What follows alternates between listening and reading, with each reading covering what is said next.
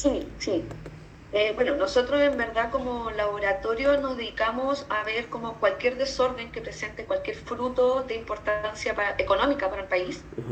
Así que en verdad siempre estamos como atentos a todo lo que es como exportación y las nueces caben perfectamente en ese rubro que nos manejamos. Em, y del año 2017, entre 17, creo 16, 17, eh, bueno, año 16, la profesora Claudia Fuente Alba hizo una investigación sobre nueces, pero con respecto al color, al color como en general, y por qué es tan importante en las nueces que sea tan blanquita. Desde ahí partió trabajando con la industria de las nueces.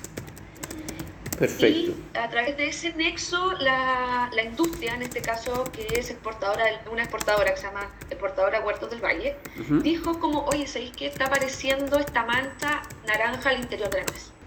Eh, no hay ninguna publicación científica, si uno se mete en los buscadores de paper, eh, no hay nada que hable de la mancha naranja. Así que ahí monté el proyecto y lo postulé. Claro, eh, por ahora se rechaza cuando la parten, porque solamente se ve el daño cuando la nuez es partida. Mira, yo el proyecto lo postulé con tres campos de distintas localidades, una de Melipilla y dos, un campo de Melipilla y dos de Rancagua y eh, el de Milquilla es con mayor incidencia y estamos, estamos viendo como un 35% de incidencia. porque nosotros creemos que es un desorden a nivel de eh, estrés oxidativo. La nuez es altamente rica en aceite y creemos que algo pasa que eh, se oxidan estos aceites y promueve como la oxidación de estos ácidos grasos. Y ahí se libera todo el tema de la pigmentación y hay un desequilibrio en el fondo.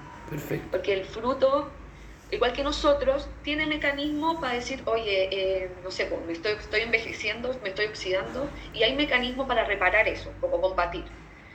Eh, entonces creemos que hay un desequilibrio que esta nuez que tiene la mancha no tiene la capacidad de poder controlar este estrés oxidativo.